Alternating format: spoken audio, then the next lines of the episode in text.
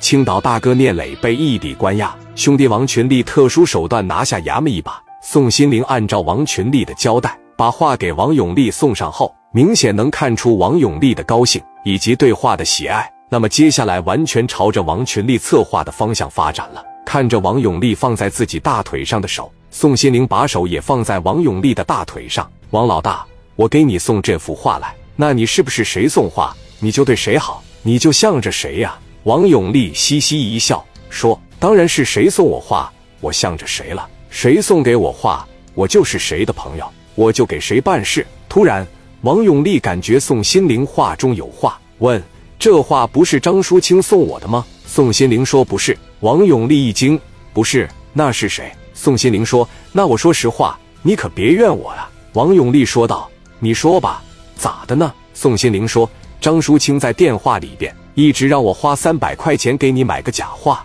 说你也看不出来，他太过分了。他就是想给你送个赝品，让你给他办事。严格意义上来说，这幅画不但不是张淑清送给你的，是你扮的聂磊的兄弟送给你的。不是张淑清要给我整幅假画吗？王永利一听懵了，聂磊怎么能知道我喜欢字画呢？宋心凌说：“那咱就不知道了，甚至我都不知道他们是怎么找到我的。”人家很快就把这一幅画找到了，说希望能够送给你。你别怕，他们现在就在门口呢，已经都到这了。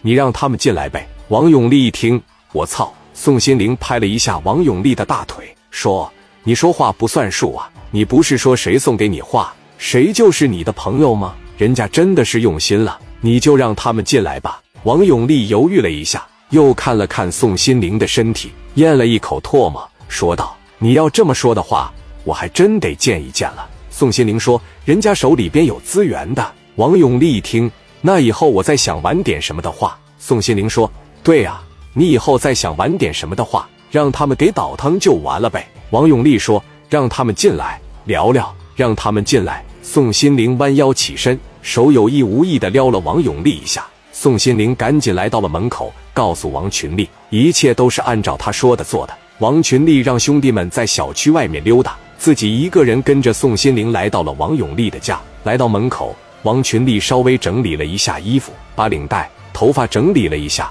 跟着宋心凌进屋。来到客厅的时候，王永利又把那幅画展开了，拿着放大镜左看右看，脸上洋溢着幸福的笑容。王老大，你好。王群力稍微欠着点身子，显得特别的尊敬的说。王永利回了一句：“你好。”让管家把画放了起来，走到了王群力的跟前，盯着王群力看了五六秒。王群力不亢不卑，带着笑容说：“王老大，在青岛，在山东听说过您的名气，听过您的名号，这一回见了你本人呐，我真是三生有幸了。”王永利说道：“别站着了，进来吧。”王群力赶紧说道：“哎，行，那我换鞋。”王永利呵呵一笑：“不用客气了，换什么鞋呀？”王群力当时心里边有底了。因为王永利看到他的时候笑了，没有表现出特别烦躁的样子。如果王永利把脸一绷，把话一扔，说滚犊子，那就麻烦了。王群力坐在了王永利的跟前，宋心凌在一旁坐着。